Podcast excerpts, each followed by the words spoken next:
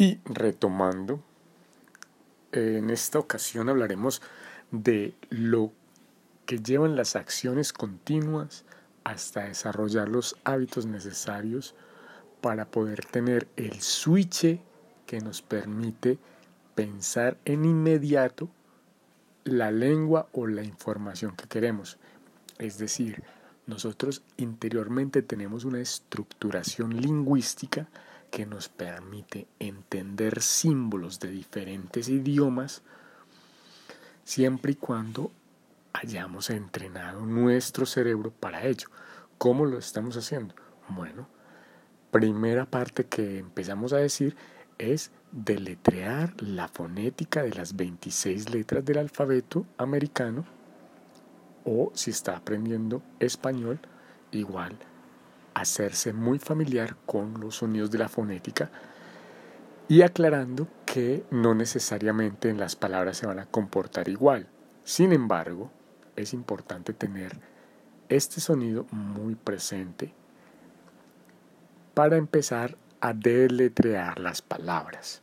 Cuando deletreamos las palabras, hacemos conexiones y habituamos como los pilotos hacen horas de vuelo, nosotros necesitamos aproximadamente 900 horas para alcanzar una parte del marco común europeo. Entonces, ya pasando a este punto donde estamos, vamos a enfocarnos en los adjetivos. Adjectives. Adjectives are the words that are used to describe any situation.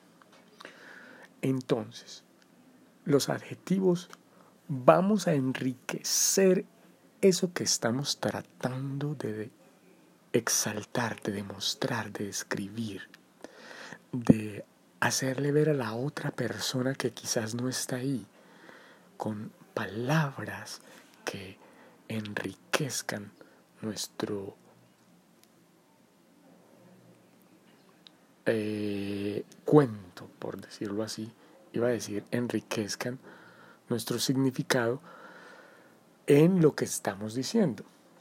Entonces, hablando del significado y el significante, vendríamos diciendo que una parte, si yo digo la palabra silla, ¿sí?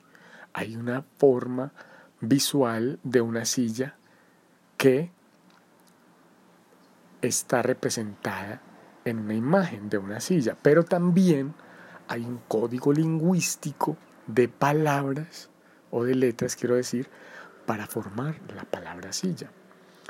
Y también unas referencias de lo que se puede hacer o realmente lo que decimos para la silla. Y digo este ejemplo porque muchas palabras se adhieren a otras en su significado para tener sentido.